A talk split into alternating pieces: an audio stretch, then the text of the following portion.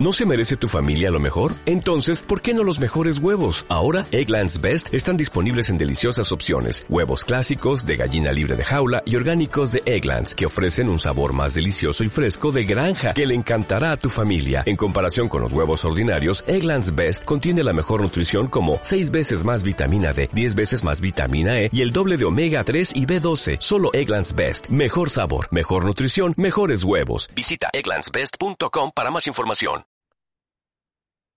Te voy a compartir las 10 claves que creo que me ayudaron a sacar un 10 en la prueba de la exposición de la programación y unidad didáctica. Sobre todo me voy a enfocar en la unidad didáctica.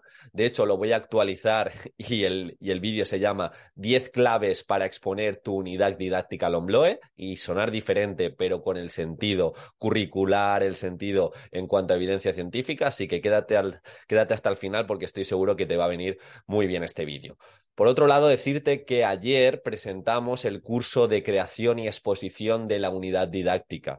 Es ese curso que ya hicimos anteriormente y funcionó muy bien. De hecho, muchos opositores que pasaron por él sacaron notas excelentes en la exposición. Ahora lo estamos mejorando, lo estamos actualizando en todo lo que comporta el desarrollo curricular LOMBLOE. Ya tienes distintas clases sobre hilos conductores, metáforas, inicios, finales impactantes, cómo cuidar cada elemento curricular y de hecho está de oferta echar un vistazo. Y además vamos a empezar a hacer clases para aprender a programar y de esta forma, si ya tienes la unidad didáctica o estás en vías de ello, saber cómo hacerla y lo más importante, de nada sirve que la tengas hecha, sino que te ayudo a que llegue, a que llegue introduciendo neurodidáctica, sabiendo cómo evaluar, sabiendo que si llevas una metodología la tenemos que encarar de una manera u otra. Así que échale un vistazo porque el curso está muy completo y de hecho ya tiene muchos testimonios de la primera edición, mejoramos el de la primera edición y ahora tenemos parte en directo, que se va a quedar todo grabado,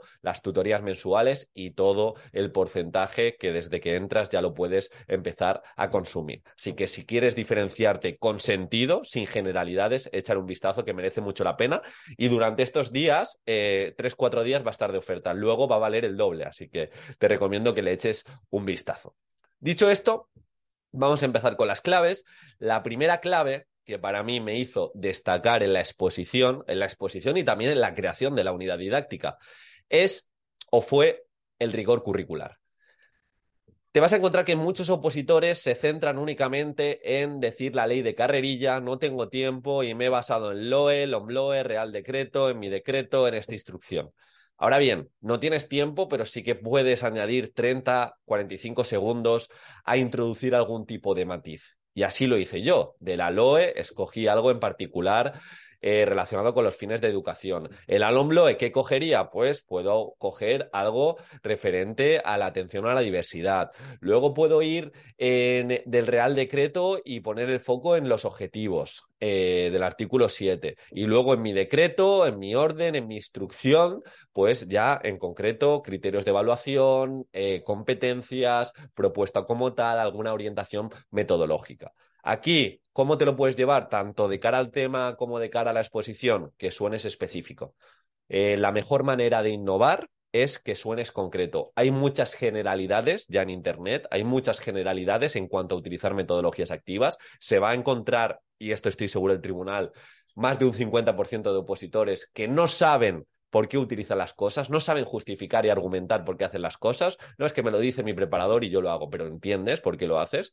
Y creo que desde ahí es una buena forma de diferenciarte. Segundo punto, rigor. Tenemos el rigor curricular para programar, son las reglas del juego y ahora rigor en cuanto a psicología cognitiva y neurociencia. Es uno de los puntos, de hecho, que más me gusta de mi formación. Es acercar al docente que va a hacer una exposición lo que dice la ciencia, y presentar y vender la metodología a través de lo que dice la ciencia, presentar y vender la evaluación formativa a través de lo que dice la ciencia y lo que dice el currículum. Tenemos estas bases, tenemos esta evidencia, ¿por qué no las aprovechamos? De hecho, siempre lo digo, la docencia, la única profesión que crea todas las demás. En consonancia nos tenemos que formar y hacerles ver al tribunal que en este caso estamos actualizados todo el rato.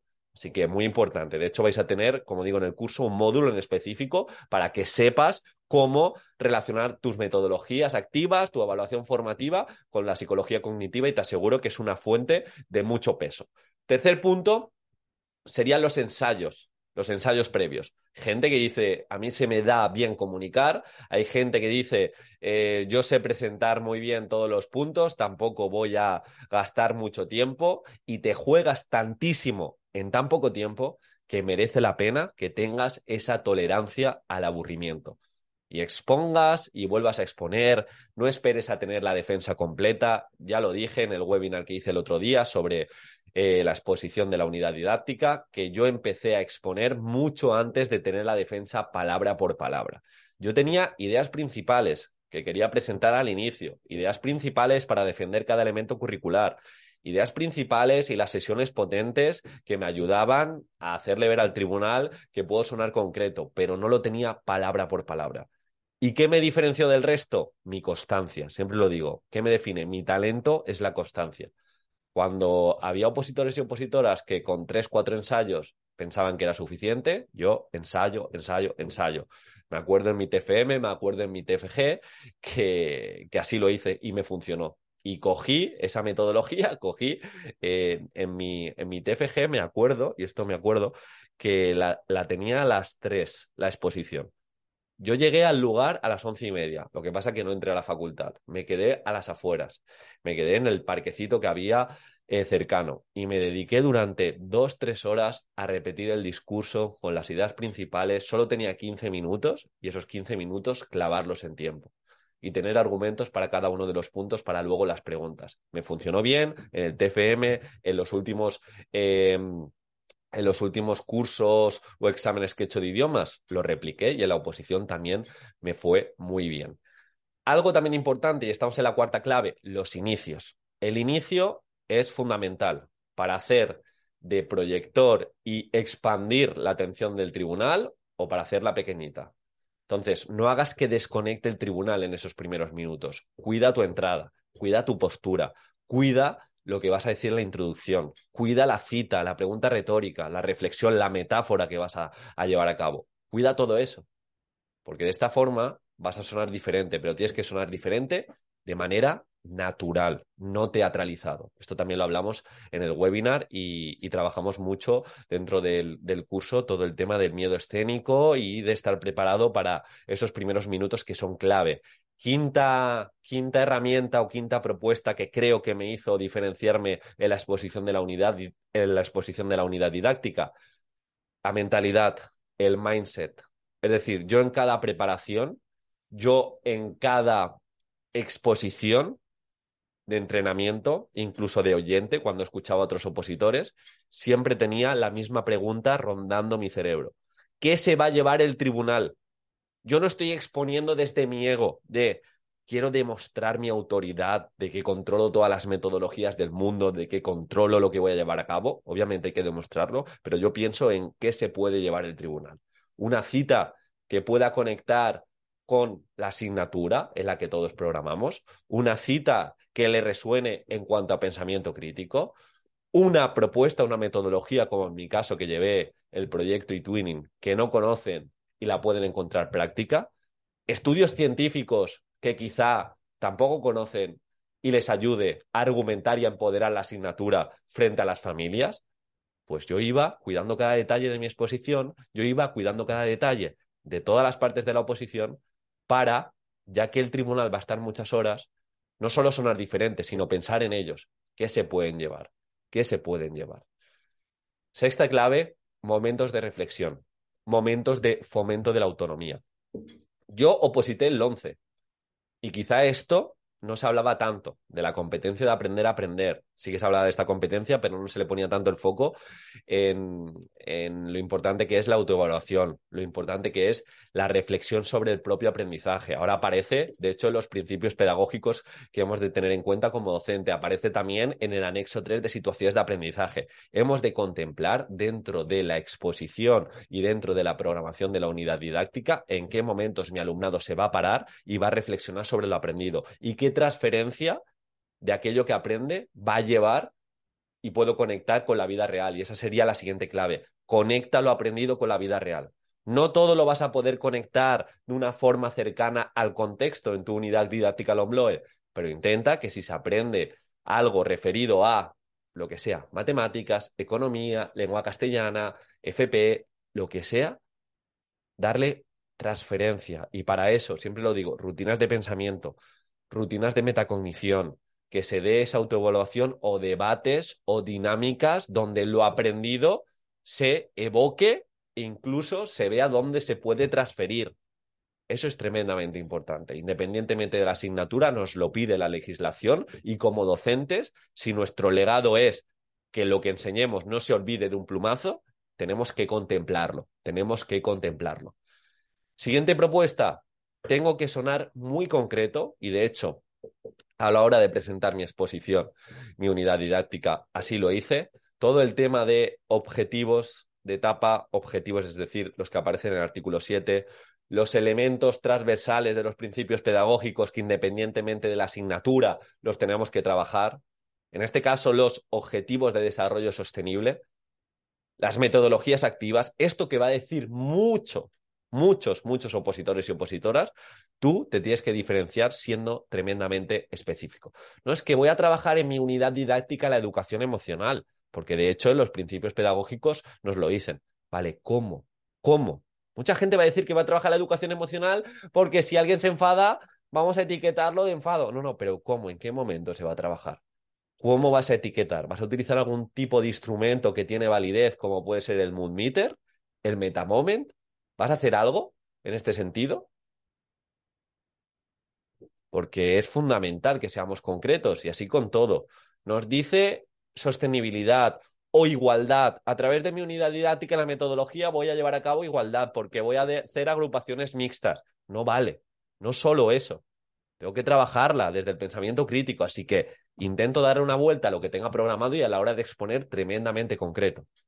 Otro punto, ya estamos en el penúltimo, serían los finales. Recordad que los finales tenemos que hacer una pequeña recapitulación, pero hemos de acabar en alto.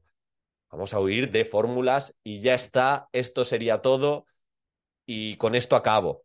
Eso es finalizar en bajo. Tengo que buscar una cita, un elemento que en círculo acabe igual que he empezado. Si yo empiezo fomentando y predisponiendo al tribunal por dónde va a ir mi identidad docente, pensamiento crítico, fomento de autonomía, tengo que acabar de igual manera. Esto no quiero ser pesado, pero tenemos dos clases, una de inicios impactantes y otra de finales memorables dentro del curso de exposición y creación de la unidad didáctica.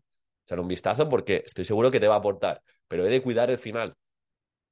Yo me acuerdo que el final no lo tenía claro, pero de practicar tantísimo, un poco de ir buscando la coherencia en cada uno de los puntos, en, uno de mis ensayos en casa, me vino una cita que había escuchado esa semana y esa cita tenía que ver con el fomento de la autonomía, la utilicé y yo siempre acababa con esa cita y acababa en alto. Pero cuidado con las fórmulas que he comentado anteriormente. Y por último, muy importante, que no hacen la mayoría de opositores, la mayoría de docentes, es sentarse, parar el piloto automático y pensar en el legado y, más importante, en la identidad que tenemos como docente.